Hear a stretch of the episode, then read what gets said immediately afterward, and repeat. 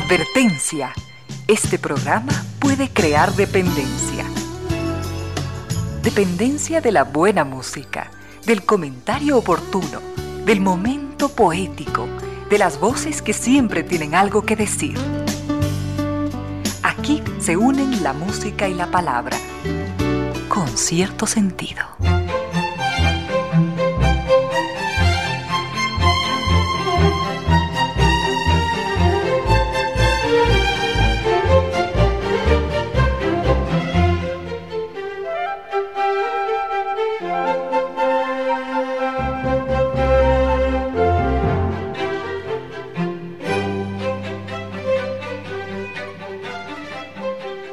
De la tarde en punto, bienvenidas, bienvenidos, gracias por sintonizar Radio Suceso 101.7, gracias por compartir estas horas de música, comentarios y entrevistas. Y ojalá, ojalá al final de la jornada, como siempre, podamos imaginar con estos favores que la fantasía nos hace, podamos imaginar que hemos rendido en real, justo y merecido, merecidísimo homenaje a la inteligencia, a la sensibilidad, a la autoestima, a la confianza, a la alegría de vivir y siempre, siempre a las ganas de luchar de todos, donde quiera que nos encontremos, a las ganas de luchar por una vida más digna en lo individual y en lo colectivo.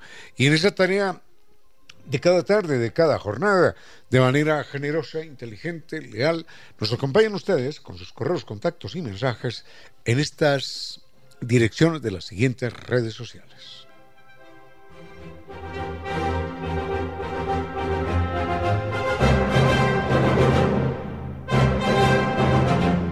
En Quito nos escuchan por 101.7 FM y desde cualquier parte del mundo en www.radiosucesos.fm.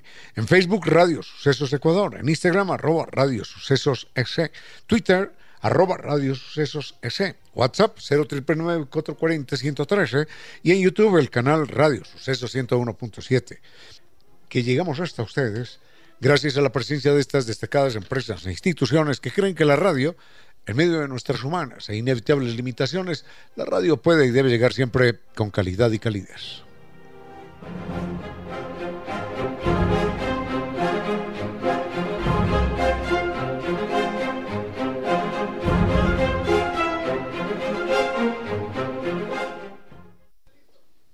Descubra su creatividad y coloree su mundo en el taller de pintura decorativa para adultos mayores. En el Club de la Memoria del doctor Fabián Orellana lo invitan a sumergirse en el arte y la diversión. Aprenda nuevas técnicas, haga amigos y embellezca su entorno.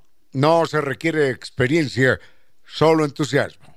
Llame al 2254 940. Así que reserve su lugar. Recuerde 2254 940. Lo esperan para pintar juntos momentos inolvidables. Y es una alegría saber que es toda una vida difundiendo el pensamiento universal. Es la librería española.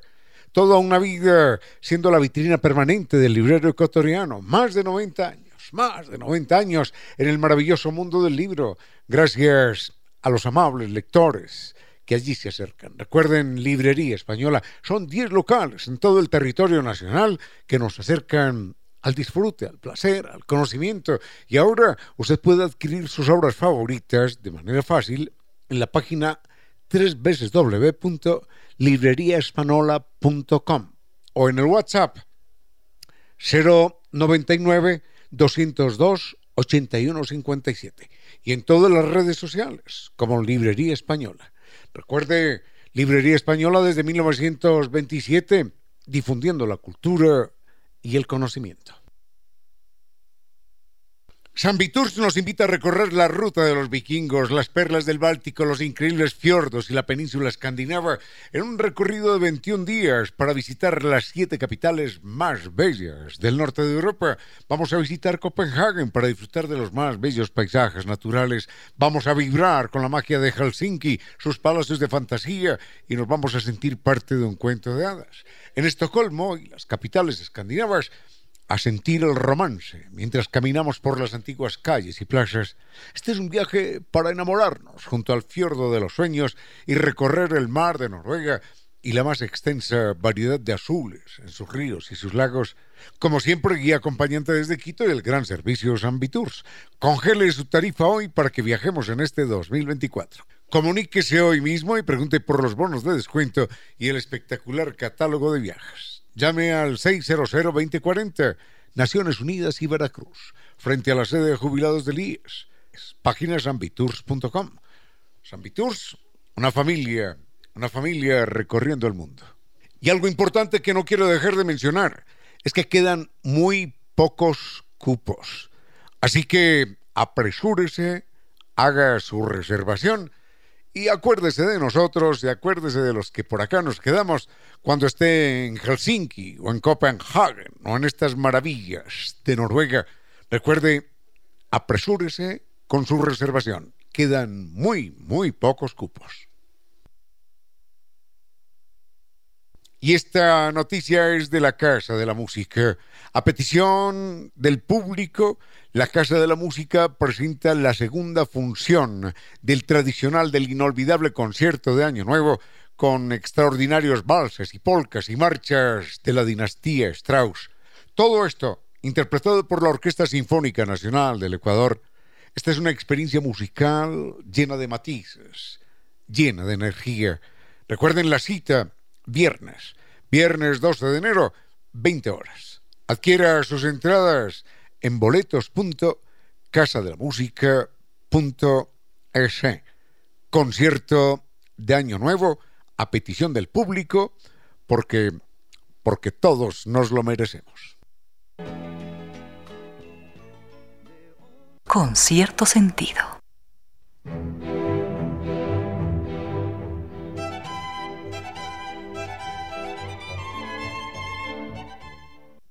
El invento más importante en la historia de la humanidad, qué tema tan complicado.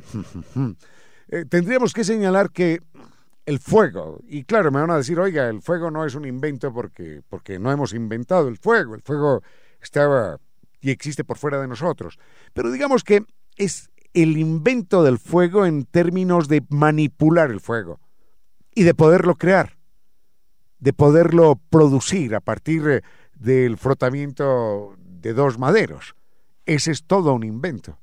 Lograr crear algo que está en la naturaleza a partir de algo utilizado de manera inteligente. El fuego nos ha permitido todo y si vamos a la luna es gracias al fuego. Y si escuchamos este programa es gracias al fuego. Es decir, a distintas formas de energía de ese fuego primitivo que hemos venido canalizando de una u otra manera. Después del fuego, sin duda alguna, la rueda que nos ha permitido movernos, transportarnos y toda la maquinaria moderna de hoy funciona gracias a la rueda. Y después de eso la imprenta. La imprenta que significa nada más ni nada menos que la consagración de la palabra. Ese sería el otro invento, previo a la imprenta, la palabra. Sin la imprenta sería imposible el telégrafo, el teléfono, el telex, la radio, la televisión, el computador, el cine, el video, las fotocopias, el fax, el teléfono celular que tenemos, los computadores, sin, sin la imprenta y sin la palabra, simplemente no existiría nada, absolutamente nada. Descubra su creatividad y coloree su mundo en el taller de pintura decorativa para adultos mayores. En el Club de la Memoria del doctor Fabián Orellana lo invitan a sumergirse en el arte y la diversión. Aprenda nuevas técnicas, haga amigos y embellezca su entorno. No se requiere experiencia, solo entusiasmo. Llame al 2254 940. Así que reserve su lugar. Recuerde 2254 940. Lo esperan para pintar juntos momentos inolvidables.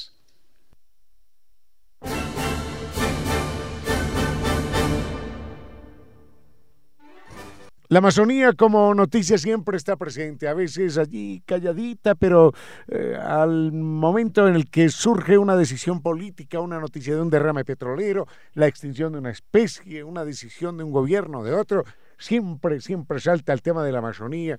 Y un oyente nos dice, hay que recordar que es el pulmón de la humanidad y nos tenemos que preguntar cómo salvarla. Bueno, es el pulmón en, en un sentido, en el sentido de que gracias a la Amazonía respiramos.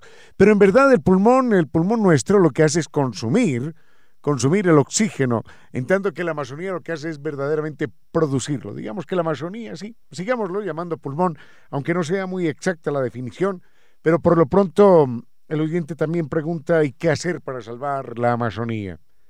Hay que decir, como decía el poeta, ah, si la omnipotencia por un instante fuera mía. La verdad es que la Amazonía, más que un pulmón, es, es una fábrica de oxígeno.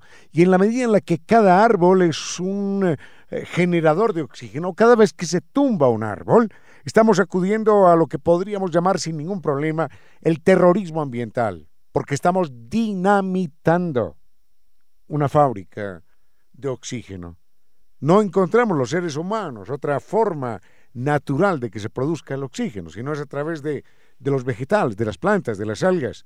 Y cuando envenenamos los ríos y los mares y cuando, y cuando talamos un, árbol estamos dinamitando, y esto no es una metáfora, estamos dinamitando de manera literal una fábrica de oxígeno.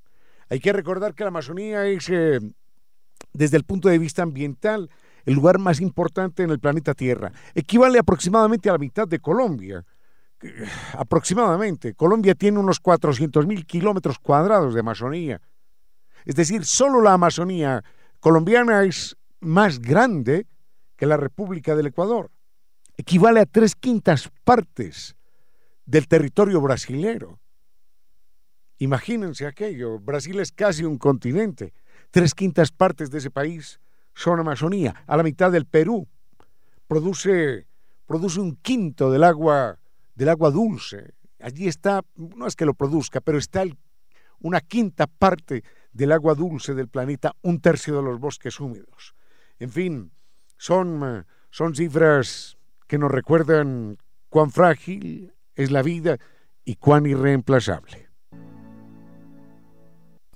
Según los expertos, no existen reyes sin Cirano, así que elija su roscón favorito. Cree su propia tradición con el kit de Reyes de Cirano. Sorprende a sus seres queridos con una ficha y una corona en su pastel favorito.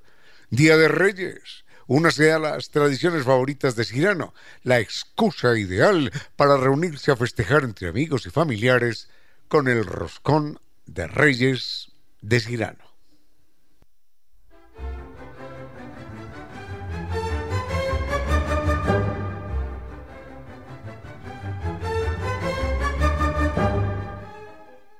de vez en cuando llegan estos temas que, vienen, que tienen que ver con la astronomía, iba a decir con la astromanía. Yo tengo un espacio, unas eh, columnas, unas columnas, unas cápsulas de, de ciencia que se llaman astromanía por la astronomía. En todo caso, de cuando en cuando llegan estas eh, observaciones acerca de la astronomía, y recordemos que en épocas inmemoriales mmm, no hubo astrónomos, exactamente profesionales, pero sí astrólogos, que mezclaban algunos conocimientos empíricos, algunos conocimientos sobre el comportamiento de los astros, los mezclaban con ideas, con teorías religiosas. Ese es el dios de tal cosa y el dios de tal otra, y como este dios está enfrentado a este, es que va a haber guerra o cualquier cosa de estas. Y señalaban que las personas nacidas bajo la influencia de una estrella o de un planeta cualquiera, entonces debería tener determinadas características. Por supuesto, todas esas explicaciones delirantes no tienen ningún, ningún eh, sustento en la realidad. Alguien pregunta acerca de la influencia que tiene la luna en los seres humanos. Ah, enseguida nos referimos a eso.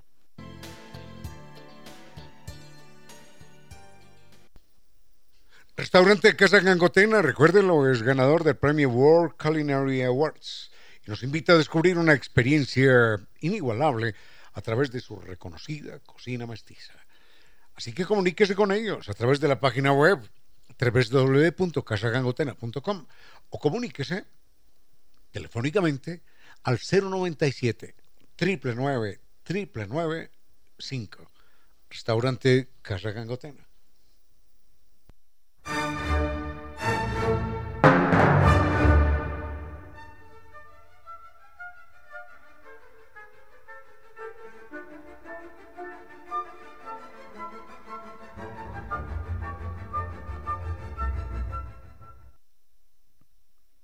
Volvemos con esto de la influencia que pueda tener la luna en nosotros los seres humanos, salvo el que creamos que ejerce influencia y por eso cuando las personas están medio locas, medio, medio, medio inestables, les dicen que es un poquitito lunático, pero no tiene nada que ver, absolutamente nada tiene que ver la luna con nosotros los seres humanos.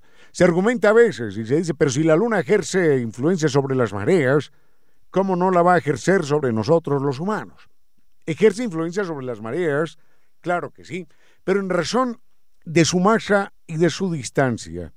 Aunque, aunque la Tierra, o mejor, aunque el Sol es millones de veces más grande que la Luna, el Sol no tiene influencia sobre las mareas terrestres. Sí la tiene la Luna. La Luna es más pequeña, pero está más cerca de nosotros. Y ejerce influencia sobre las mareas, la Luna, por la masa de los mares. Recordemos que la atracción gravitacional de dos cuerpos se da en proporción directa a la masa de los cuerpos. No podemos comparar la masa de los mares con la masa de un bebé recién nacido. No podemos. Y en términos de distancia, ya se hace tan marcada la diferencia que en ese momento del nacimiento, del alumbramiento del bebé, ejerce más influencia el cuerpo del médico o de la enfermera que que la misma luna sobre el cuerpo de ese recién nacido. Es decir, eh, esa historia de que la luna ejerce influencia sobre nosotros, los seres humanos, no tiene, no tiene ninguna razón de ser, salvo, salvo la luna como un elemento importante en los poemas, en los cuentos de terror y, y, en, y en más de una canción. Y es una alegría saber que es toda una vida difundiendo el pensamiento universal. Es la librería española. Toda una vida siendo la vitrina permanente del librero ecuatoriano. Más de 90 años, más de 90 años en el maravilloso mundo del libro.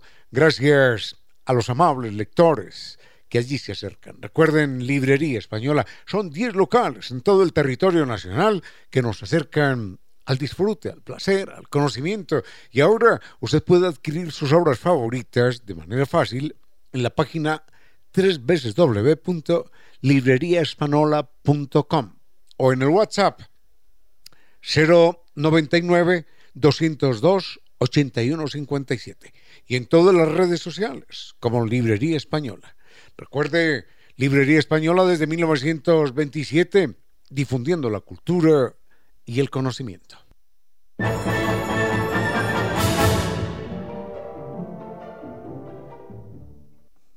Esta es una pregunta complicada. ¿Cuál es la diferencia entre mente y conciencia? Uno podría decir que es más o menos lo mismo.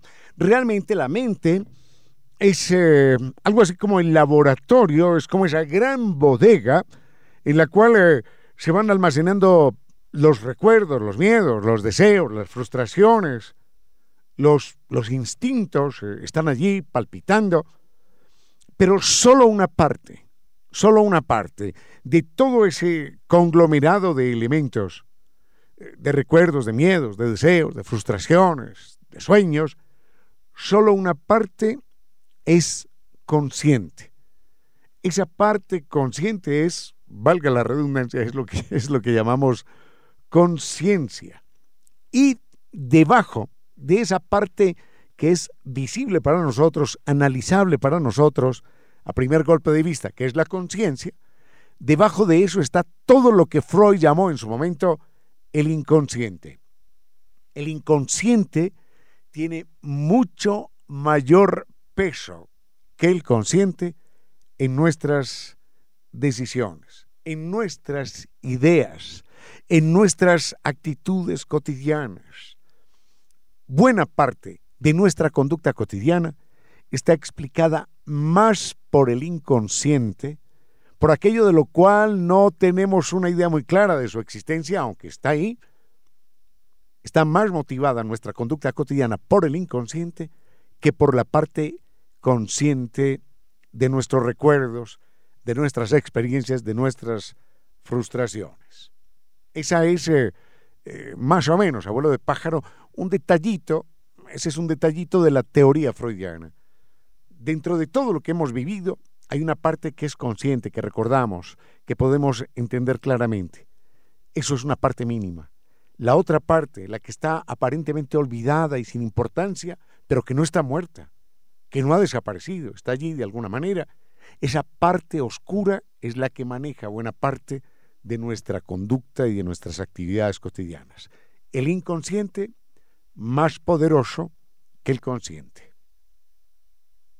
San Viturs nos invita a recorrer la ruta de los vikingos, las perlas del Báltico, los increíbles fiordos y la península escandinava en un recorrido de 21 días para visitar las siete capitales más bellas del norte de Europa. Vamos a visitar Copenhague para disfrutar de los más bellos paisajes naturales. Vamos a vibrar con la magia de Helsinki, sus palacios de fantasía y nos vamos a sentir parte de un cuento de hadas. En Estocolmo y las capitales escandinavas a sentir el romance mientras caminamos por las antiguas calles y plazas. Este es un viaje para enamorarnos junto al fiordo de los sueños y recorrer el mar de Noruega y la más extensa variedad de azules en sus ríos y sus lagos. Como siempre, guía acompañante desde Quito y el gran servicio Viturs. Congele su tarifa hoy para que viajemos en este 2024. Comuníquese hoy mismo y pregunte por los bonos de descuento y el espectacular catálogo de viajes. Llame al 600-2040, Naciones Unidas y Veracruz, frente a la sede de jubilados del IES. Página sambitours.com. Sambitours, una familia, una familia recorriendo el mundo. Y algo importante que no quiero dejar de mencionar es que quedan muy pocos cupos. Así que apresúrese, haga su reservación y acuérdese de nosotros y acuérdese de los que por acá nos quedamos cuando esté en Helsinki o en Copenhague o en estas maravillas de Noruega. Recuerde, apresúrese con su reservación. Quedan muy, muy pocos cupos.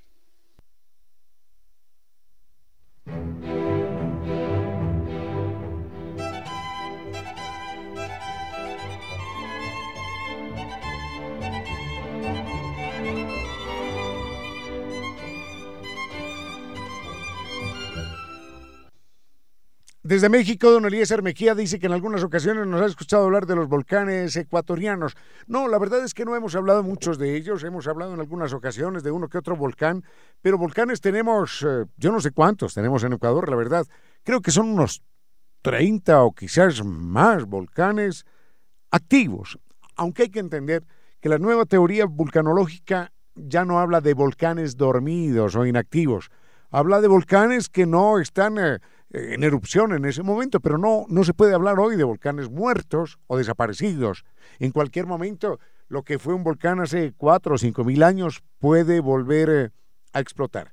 Volcanes, volcanes en Ecuador tenemos, me gustaría hacerle la, la lista completa, pero estoy recordando el, el Tungurahua, el Casitagua, el Cayambe, mm, el Cotacachi, el guagua pichincha, el rugo pichincha, el atacazo, el pasochoa, el cincholagua, el corazón, eh, o alguien ojalá me, me ayudara con otros datos, el rumiñahui, el cotopaxi, que lo tenemos aquí a la vista, el quilotoa, el cariguairazo, que tiene un nombre muy bello además, cari es hombre, huayra, viento, rasu, nieve, es decir, el hombre del viento y de la nieve, cariguairazo.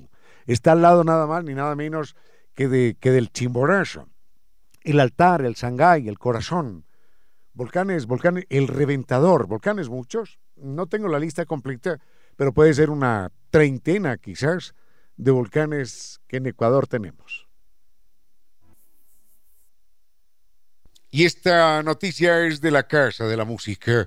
A petición del público, la Casa de la Música presenta la segunda función del tradicional, del inolvidable concierto de Año Nuevo con extraordinarios valses y polcas y marchas de la dinastía Strauss.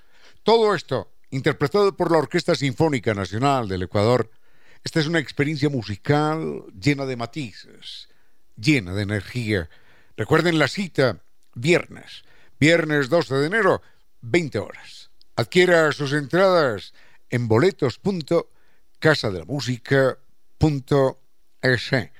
Concierto de Año Nuevo a petición del público porque, porque todos nos lo merecemos.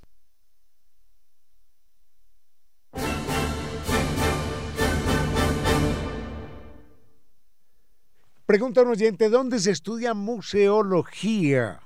La verdad es que no sé, no sé. No tengo idea de dónde se puede estudiar museología, aunque sé que hay museólogos. Y pregunta de paso, ¿cuáles son los primeros museos en la historia de la humanidad? Mm, bueno, vayamos con lo primero. ¿Dónde se estudia museología? No lo sé. No lo sé. Realmente eh, no sé si haya una carrera especial que se llame así o si es una profesión, eh, a lo mejor estoy lastimando a alguien, eh, si es una profesión que se hace ya dentro del museo y dentro de los museos. No, no sabría, no sabría responder si tenemos museología en alguna de nuestras universidades. Es altamente probable, porque en Europa existe la carrera. Supongo que aquí, aquí también tiene que existir algo, algo parecido, pero no puedo señalar qué tipo de universidad o cuál universidad dispone, dispone de esta carrera de museología.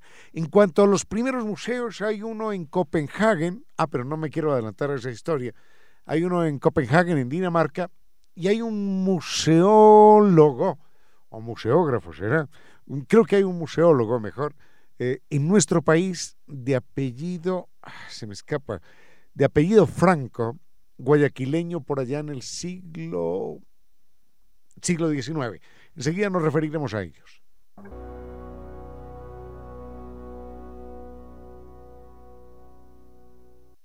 Según los expertos, no existen reyes sin Cirano, así que elija su roscón favorito. Cree su propia tradición con el kit de Reyes de Cirano. Sorprende a sus seres queridos con una ficha y una corona en su pastel favorito. Día de Reyes. Únase a las tradiciones favoritas de Cirano, la excusa ideal para reunirse a festejar entre amigos y familiares con el roscón de Reyes de Cirano.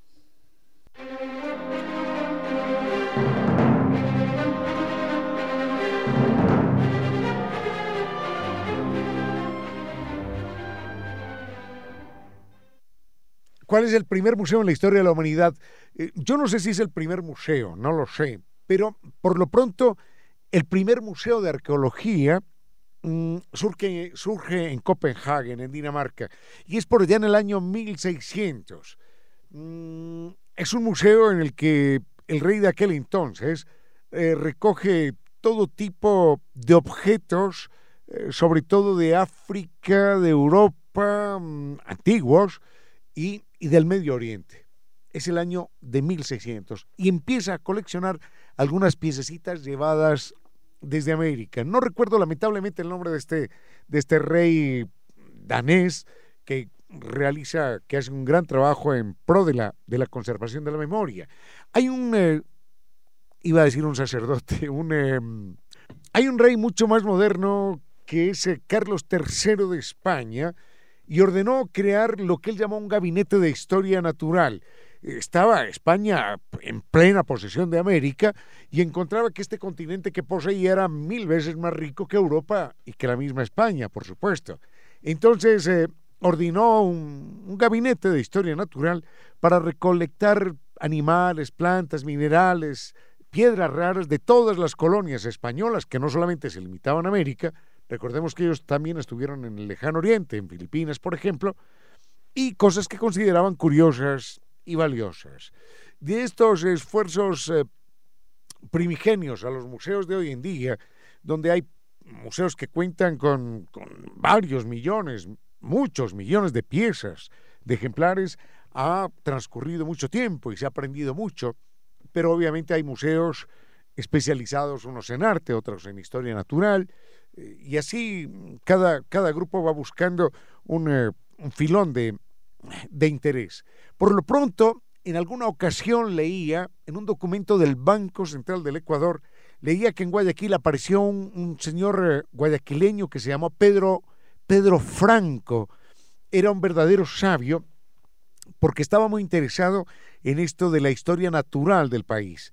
Era un verdadero sabio que quería que cada animal eh, recolectado en el museo de aquel entonces tuviese el nombre, el nombre científico, el nombre vulgar, como lo conocía la gente, la edad del animalito aproximadamente, el sexo, si era hembra, si era machito, eh, el tamaño normal comparado con el tamaño eh, que presentaba el animal en la colección, dónde y cómo vivía, de qué se alimentaba, eh, cómo era la camada, cuánto tiempo de, reproducción, qué costumbres, qué tiempo de preñez tenía, cómo vivía, en fin, era, era un estudio verdaderamente, o un intento por estudiar de una manera detenida, prolija, nuestra fauna. Es un sabio guayaquileño llamado Pedro Franco del siglo XIX, si no estoy mal, lo leí en algún documento del Banco Central y no recuerdo más. Si alguien tiene mayor información al respecto, mil gracias. Y es una alegría saber que es toda una vida difundiendo el pensamiento universal. Es la librería española. Toda una vida siendo la vitrina permanente del librero ecuatoriano. Más de 90 años, más de 90 años en el maravilloso mundo del libro. Gracias a los amables lectores que allí se acercan. Recuerden, Librería Española, son 10 locales en todo el territorio nacional que nos acercan al disfrute, al placer, al conocimiento. Y ahora usted puede adquirir sus obras favoritas de manera fácil en la página www.libreriaespanola.com o en el WhatsApp 099 202 8157 y en todas las redes sociales como Librería Española. Recuerde, Librería Española desde 1927, difundiendo la cultura y el conocimiento.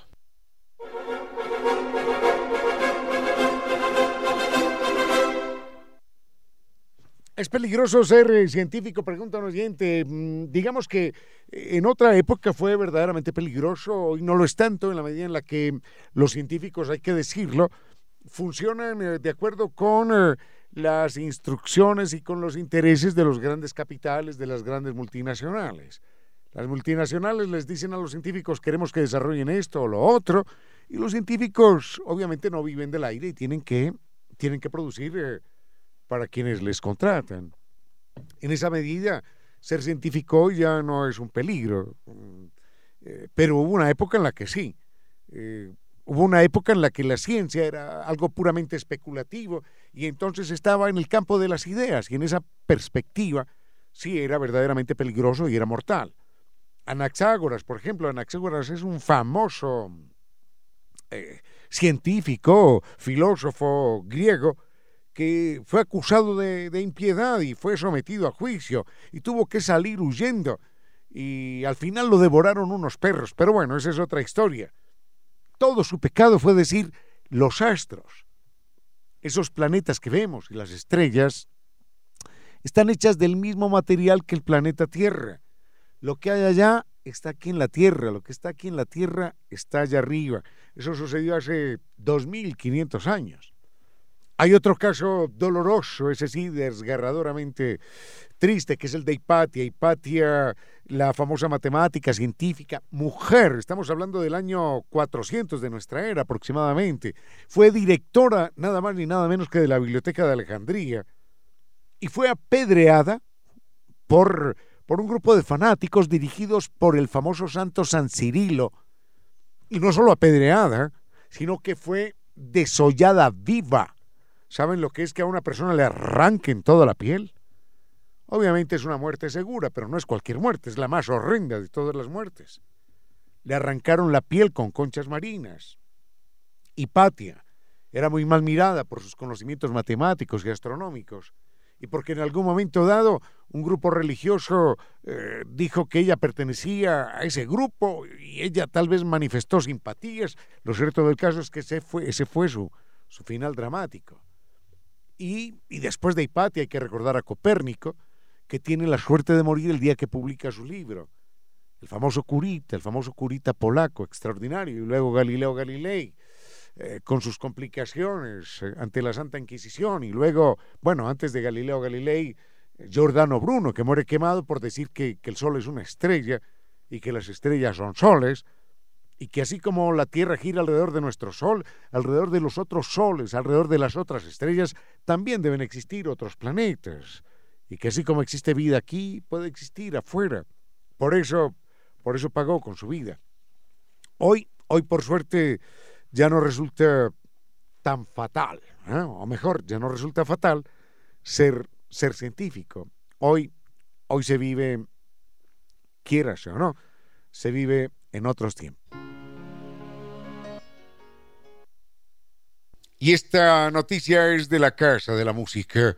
A petición del público, la Casa de la Música presenta la segunda función del tradicional, del inolvidable concierto de Año Nuevo con extraordinarios valses y polcas y marchas de la dinastía Strauss. Todo esto interpretado por la Orquesta Sinfónica Nacional del Ecuador. Esta es una experiencia musical llena de matices, llena de energía. Recuerden la cita viernes, viernes 12 de enero, 20 horas. Adquiera sus entradas en boletos.casadelamusica.es. Concierto de Año Nuevo a petición del público porque porque todos nos lo merecemos.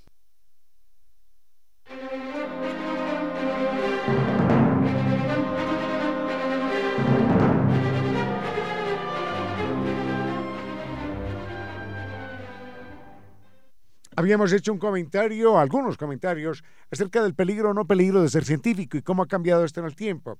Sin duda alguna vivimos épocas mejores. Estaba recordando hace un momentito eh, algunos, algunos científicos famosos. Uno de ellos en el mundo de la medicina se llamó Vesalio. Mm, en una época en la que eh, no estaba permitido por la iglesia la disección de cadáveres, este hombre entregó un gran aporte a la anatomía, a esta rama de la medicina, porque tenía una ventaja terrible. Eh, la ventaja era que vivía cerca a un lugar en el cual colgaban a los, a los condenados a muerte. Entonces él tenía la posibilidad de acercarse a aquellos cuerpos eh, durante algunos días y estudiar de alguna manera los músculos, los huesos, y era extraordinariamente prolijo en los dibujos. Finalmente fue juzgado como hereje y fue condenado a morir quemado. Se salvó, se salvó por el momento, porque, porque él pidió el favor, dijo, miren, yo, yo no lo he hecho eh, con mala intención, yo lo único que he, querido, que he querido es dar un aporte al conocimiento del cuerpo humano. Entonces le cambiaron la pena de muerte por un viaje a Tierra Santa. Besalio viaja a Tierra Santa y cuando regresa el barco en el que venía naufragó y él, él murió ahogado. Con cierto sentido.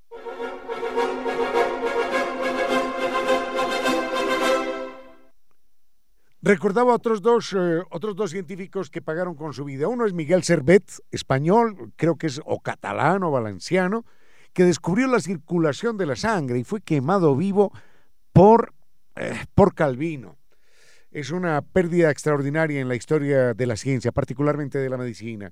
Giordano Bruno, siempre insisto, en que es el más brillante de todos los sacerdotes que ha tenido la Iglesia Católica en dos mil años. Giordano Bruno muere quemado vivo un 17 de febrero del año 1600 en Campo di Fiori.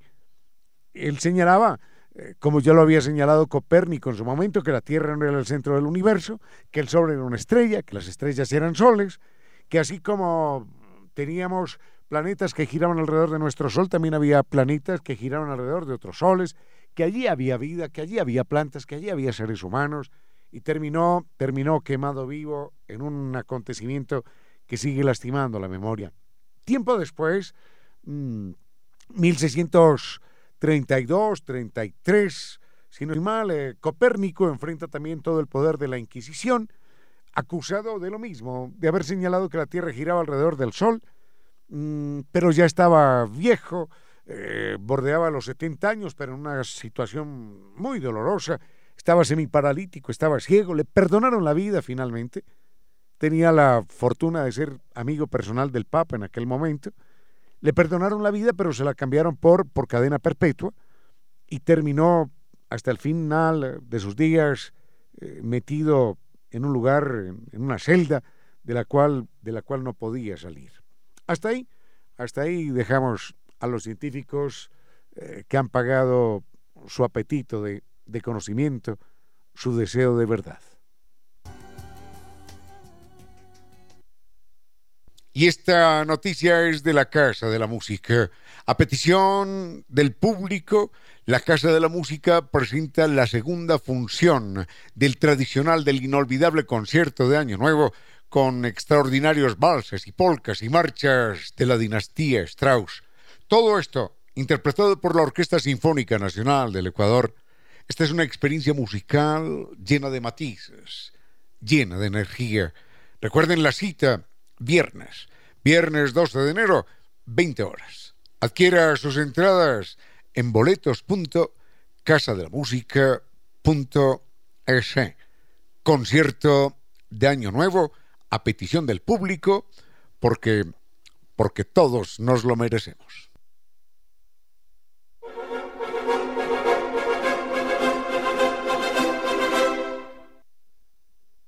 En algún momento vuelvo con este tema de los científicos, en algún momento quiero compartir con ustedes, y lo pueden buscar en internet, es eh, un eh, texto de Gabriel García Márquez que se llama El cataclismo de Damocles. En algunas partes he visto tildado como Damocles, pero todo el mundo señala el cataclismo de, de Damocles. Mm, es un texto de Gabriel García Márquez, escrito por allá en los años 80, uno de los alegatos más extraordinarios en favor de la paz mundial, y no solo de la paz por la paz, sino del desarme mundial. Recuerdo que en algún momento él señala que cerca, por, cerca del 10% de los recursos humanos, esto es simplemente criminal, cerca del 10% de los recursos humanos están dedicados a la producción y a la fabricación de armas. Cada ser humano está sentado en el equivalente a 10 toneladas de explosivos. Por cada persona, 10 toneladas de explosivos. Si algún día se desatara la hecatombe nuclear, el holocausto nuclear, eh, desaparecería la Tierra, por supuesto, y desaparecería de su órbita, sacaríamos de órbita a Mercurio, a Venus, a la Tierra, por supuesto, y también a Marte. Eso es lo que se llama la irracionalidad del ser humano. Y es una alegría saber que es toda una vida difundiendo el pensamiento universal. Es la librería española. Toda una vida siendo la vitrina permanente del librero ecuatoriano. Más de 90 años, más de 90 años en el maravilloso mundo del libro. Gracias a los amables lectores que allí se acercan. Recuerden, Librería Española. Son 10 locales en todo el territorio nacional que nos acercan al disfrute, al placer, al conocimiento. Y ahora usted puede adquirir sus obras favoritas de manera fácil en la página www.libreriaespanola.com o en el WhatsApp 099 202 8157 y en todas las redes sociales como Librería Española. Recuerde, Librería Española desde 1927 difundiendo la cultura y el conocimiento.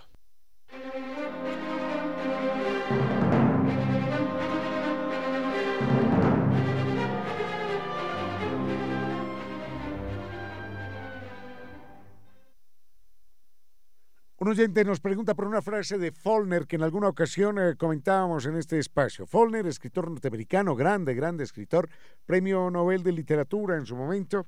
Eh, es además el primer escritor, esto es muy bonito saberlo, es el primer escritor galardonado con el premio Nobel que utiliza el discurso no para hacer eh, un, acto, de, de, gratitud, simplemente jiji, jaja, gracias a sus altezas reales, gracias a la academia por concederme este premio, ¿no?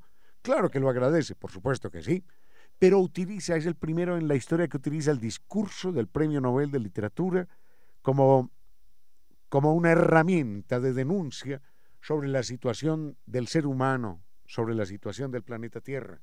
Follner es el primero de los galardonados con el Premio Nobel de Literatura que hace un discurso político, un discurso polémico, un discurso de denuncia. La frase de, de Follner, que es intensa, tremenda frase, la comentaremos enseguida con otra que estoy recordando en este momento. Cierto sentido.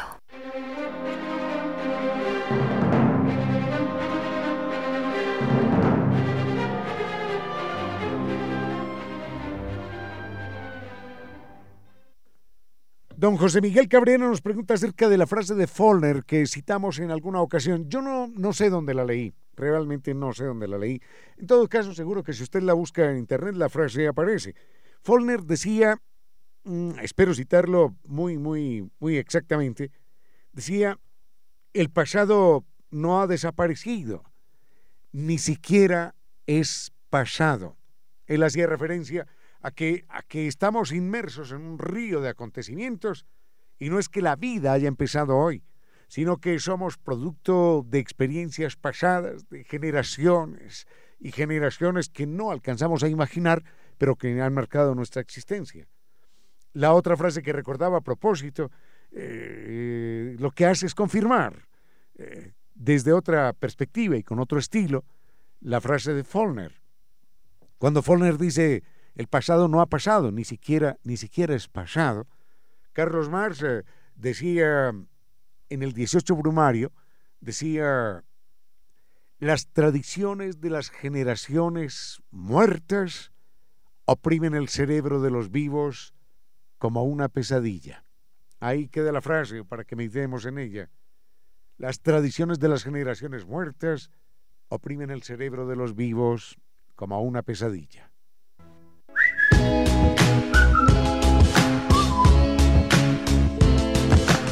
Y ahora, bienvenidos todos a un vuelo de música y palabra. Bienvenidos a este espacio con cierto sentido, con Reina Victoria Díez, para que todos disfrutemos de un vuelo de música y palabra.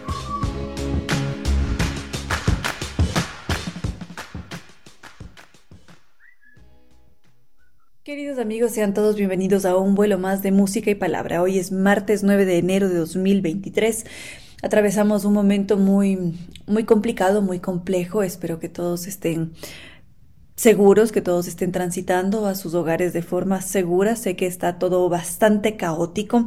En todo caso, si quieren enviar sus reportes, háganlo. Estoy pendiente de todos sus mensajes. Recuerdo las redes para hacerlo. Facebook con cierto sentido, X arroba Reina Victoria DZ, Instagram arroba Reina Victoria 10.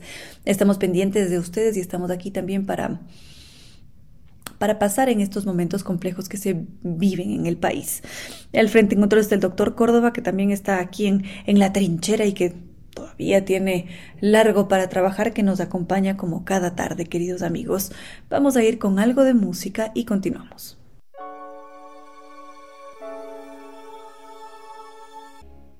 Y bueno, por un momento, aunque sea bastante complejo en los momentos que estamos viviendo ahora, vamos a intentar Viajar, sí, porque eso hacemos constantemente en este vuelo de música y palabra. Viajamos gracias a la música, gracias a la palabra. Dejamos que la imaginación vuele y esté libre siempre por lo alto. Y gracias a eso siempre podemos viajar precisamente entre diferentes periodos, diferentes momentos históricos y encontrarse con grandes mentes. Y justamente me gustaría traer a un personaje que ya lo habíamos invitado la semana pasada, pudo haber sido, si es que no fue la pasada, fue hace dos o tres, pero en todo caso ya lo habíamos tenido en este espacio que fue Hernando Colón el hijo de Cristóbal Colón, y algo interesante quizás por lo que no se conoce tanto a Hernando Colón es porque Hernando Colón era un hijo natural, es decir, él era un hijo extraoficial de Cristóbal Colón y por ese motivo no era reconocido como tal, no figuraba en los papeles, era ninguneado muchas veces y lo que intentó hacer siempre Hernando fue apegarse mucho a la figura paterna, hablar sobre él y no solamente eso, ser el gran biógrafo que nos permite ahora conocer quién fue, eh, y Hernando Colón iba a decir yo, quién fue Cristóbal Colón y, eso es algo muy valioso. ¿Y por qué quiero traer a Hernando Colón a este, a este espacio y en este día tan particular? Porque Hernando Colón fue uno de esos hombres apasionados por los libros, por la información y por los viajes también. Entonces, por un instante vamos a permitir a la imaginación que vuele y nos vamos a encontrar con Hernando Colón. Y bueno, estamos ya sentados con Hernando Colón. Nos imaginamos a este hombre como nosotros queramos, con el pelo castaño, con el pelo negro, mm, con los ojos claros.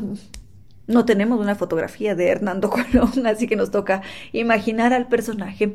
Pero en todo caso, lo que sí podemos hacer es conocer un poco sobre sus mañas, sobre lo que hacía, lo que no hacía. Hernando Colón es, es un hombre muy particular, no solamente por ser el hijo de, a veces sucede con mucha regularidad, que alguien es hijo de y se menciona siempre eso, ah, porque eres hijo de, haces tal cosa, hijo de tigre sale manchado y tantas cosas más que se dicen.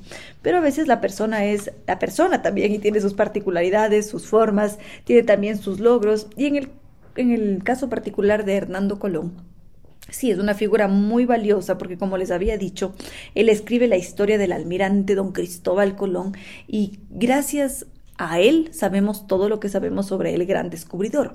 Sabemos todo lo que sucedió en los primeros años, todo lo que pasó en los viajes y especialmente en el cuarto viaje y último viaje, porque fue en ese viaje en el que Hernando Colón estuvo presente en la vida de su padre, es decir, lo acompañó a hacer los viajes compartió con él un espacio muy reducido, porque ya se imaginarán cómo habrá sido viajar en ese entonces, no era como ahora uno viajando feliz en un crucero con espacio y camarotes, no, no, no, la situación era muy distinta. Y Hernando Colón pasa a ser un testigo ocular de quién era Cristóbal Colón qué hacía, cómo manejaba y no solamente eso, lo acompaña antes de cumplir los 18 años en su lecho de muerte.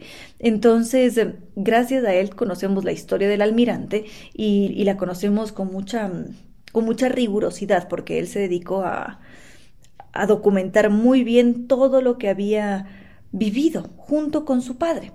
Evidentemente el archivo original está escrito en italiano, la versión que fue traducida al, castellano no está completa según lo que nos dicen, pero hay algunas teorías que sugieren que esto sucedió porque falta una parte del manuscrito, entonces por allí hay un, hay un blanco en la historia. En todo caso, dejando a Cristóbal Colón a un lado, volvamos con Hernando Colón. ¿Y por qué Hernando Colón era un personaje tan particular?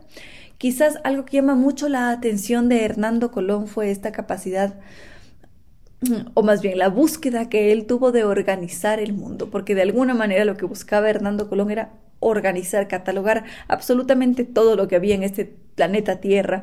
Y eso es algo magnífico que no lo logra cualquier persona. Entonces enseguida les cuento cuáles son esos rastros que nos ha dejado Hernando Colón.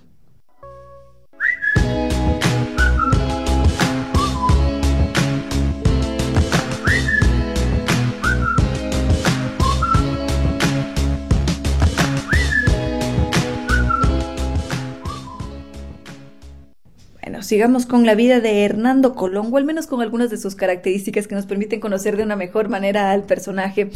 Mm, porque si bien es cierto, Mm, nos imaginamos al personaje, pero lo hacemos a partir de la reconstrucción de hechos, de características, de detallitos que nos van contando, de alguna cosa significativa que nos permite decir, ah, Hernando Colón era quizás un personaje muy organizado. ¿Por qué? Porque Hernando Colón mantenía listas de todo. Si es que él se compraba un libro, por ejemplo, o si le regalaban un libro, él tenía anotado de qué año era el libro, quién se lo había regalado o cuánto le había costado, qué edición era y tenía todo catalogado. Al parecer era un hombre obsesivo por las listas. Y no solamente eso, era un obsesivo de los libros, cosa que es magnífica porque era un hombre que desde su forma de ver el mundo los libros eran la base de todo, eran la documentación histórica que permitía conocer al mundo. Porque claro, Hernando Colón no vivió en la época de los algoritmos, sino vivió en la época digital y la revolución de la información y la sociedad de la información y tantas cosas más. A Hernando Colón le tocó una época bastante complicada en la que quizás uno para poder cantar tenía que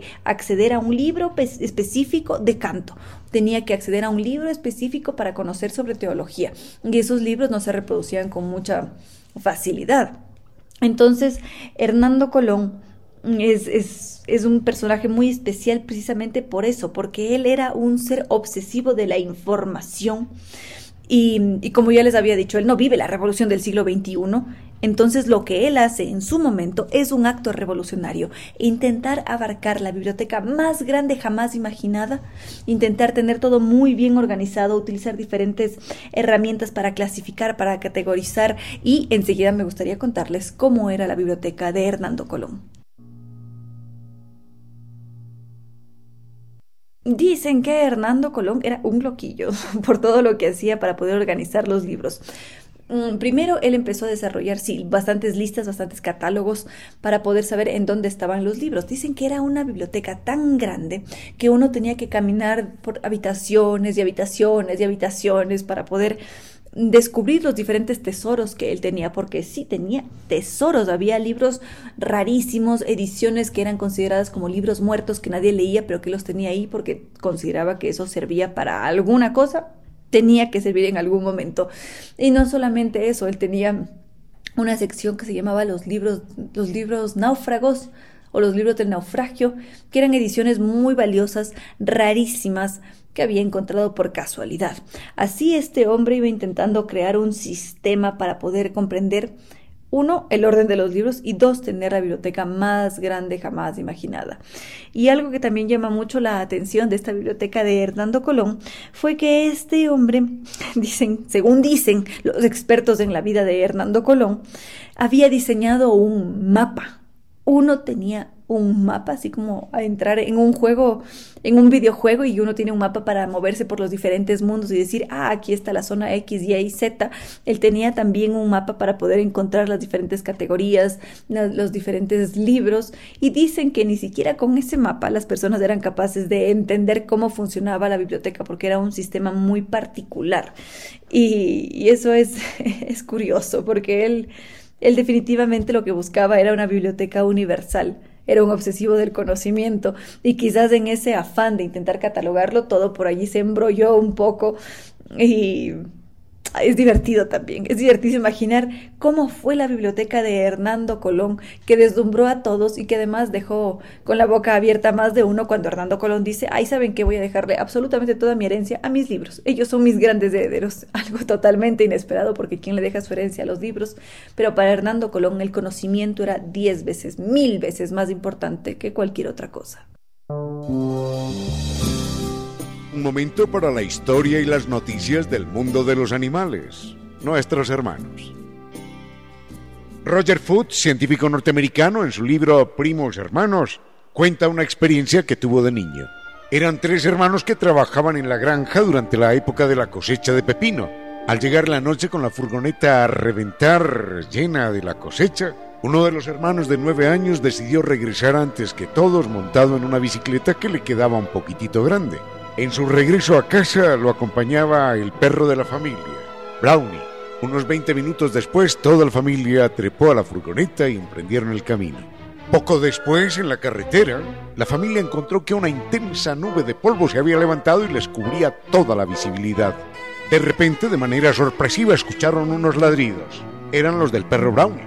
La camioneta continuó su ruta normalmente a relativa baja velocidad el perro intensificó los ladridos y en un momento de desespero el perro se lanzó bajo las llantas del auto y murió aplastado. Al suceder esto todos bajaron de manera precipitada y encontraron que un poco más adelante, a menos de tres metros de distancia, estaba el hermanito que había salido antes, que había sufrido una caída en la bicicleta y estaba atrapado en un lugar en la mitad de la carretera, en un agujero, sin poder moverse. Dos segundos más tarde, y la camioneta con toda la familia hubiera matado al chico. El perro sacrificó su vida para salvar al pequeño. Los otros animales, nuestros hermanos.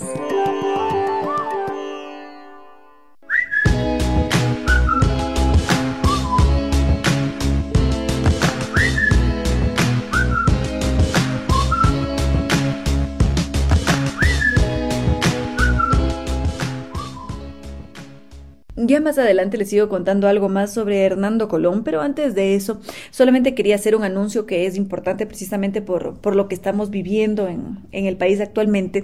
Recuerdan que les había hablado sobre el famosísimo concierto tradicional de Año Nuevo de la Casa de la Música. Mm, estaba programado para las 8 de la noche, ambas funciones. Lo que se ha hecho, vistas las circunstancias y todo lo que está sucediendo, es correr la hora y ya no será a las 8 de la noche, sino a las 7.30 de la noche por precaución. Entonces, queridos amigos, para quienes ya tienen sus entradas, tengan presente que es a las 7.30 de la noche el tradicional concierto de Año Nuevo este 11 y 12 de enero. Y quienes están por adquirir las entradas, en buena hora que sea más temprano, 7.30 de la noche, mm, para escuchar los valses, las polcas de la dinastía Strauss. Y las entradas, recuerden, están disponibles en boletos.casadelamusica.es. Y en cuanto a tema parqueos, tema tema de seguridad está todo bien organizado, entonces podemos acudir a la Casa de la Música con tranquilidad. Y a propósito de los libros, no podría dejar de hacer una recomendación lectora. ¿Cómo no? Ken Follett y la armadura de la luz. Ustedes me habrán escuchado hablar en este espacio sobre los pilares de la Tierra, un libro espectacular, novela histórica tan bien narrada, tan interesante, que son casi como 700, 800 páginas que a uno se le pasan en un abrir y cerrar de ojos y es un libro, es una delicia, si es que les gusta la novela histórica, Los pilares de la Tierra es top.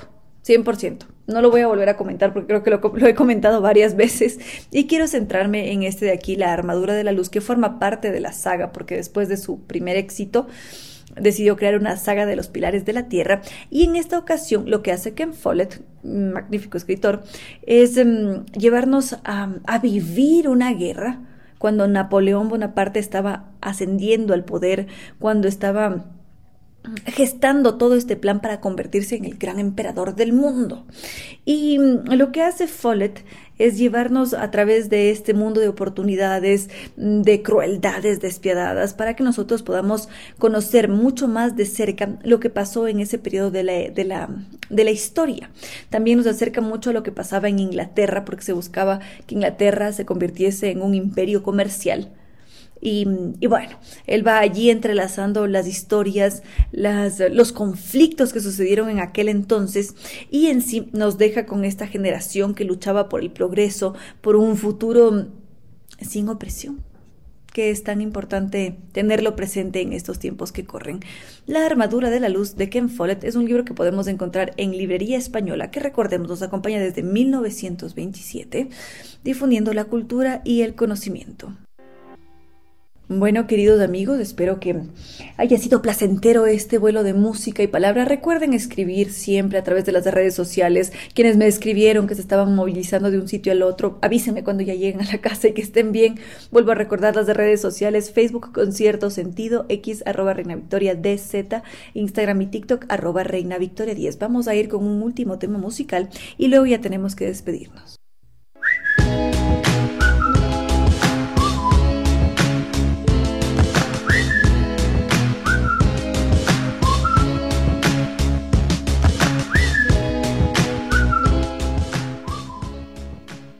Y bueno, queridos amigos, ahora sí hemos llegado ya al final de este vuelo de música y palabra. Muchísimas gracias por haber estado presentes. Somos conscientes de la situación que vive el país, estamos bastante preocupados, consternados, esperamos que todo mejore. Iremos también viendo cómo evolucionan las cosas.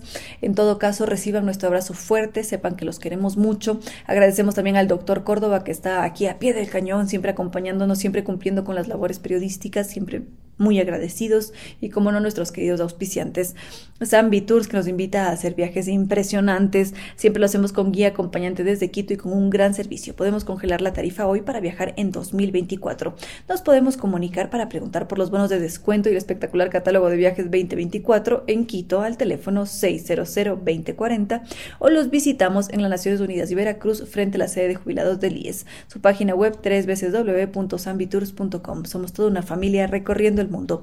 Y la Casa de la Música, que como les había dicho, está preparando su tradicional concierto de Año Nuevo y cambió de hora, ya no es a las 8 de la noche, sino 7.30 de la noche, por favor tómenlo en cuenta y las entradas están disponibles en boletos.casadelamusica.es para la función del 12 de enero.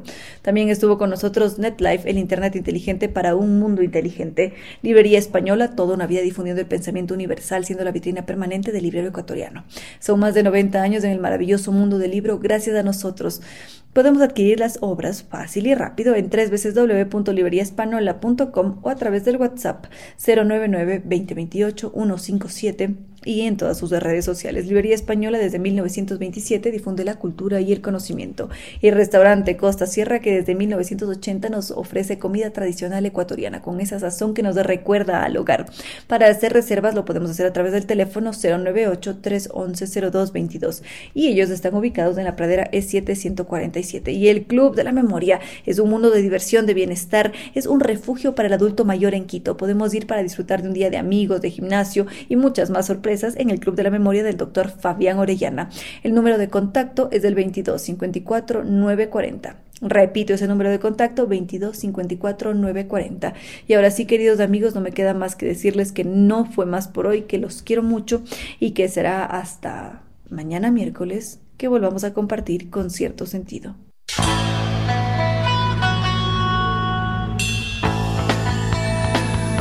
Como dicen es cierto que en la vida no hay casualidades, piense, ¿por qué escuchó usted este programa? Tal vez escuchó aquello que necesitaba o tuvo la sospecha de esa luz dentro de su propio ser. Una gota de agua, un corazón que late, una semilla en su memoria, un remanso en medio de sus prisas, una voz que aliente su esperanza, una pluma para sus alas. Algo de eso hemos querido ser. Aquí, en Concierto Sentido, con Ramiro Díez. Y Reina Victoria Díez. 10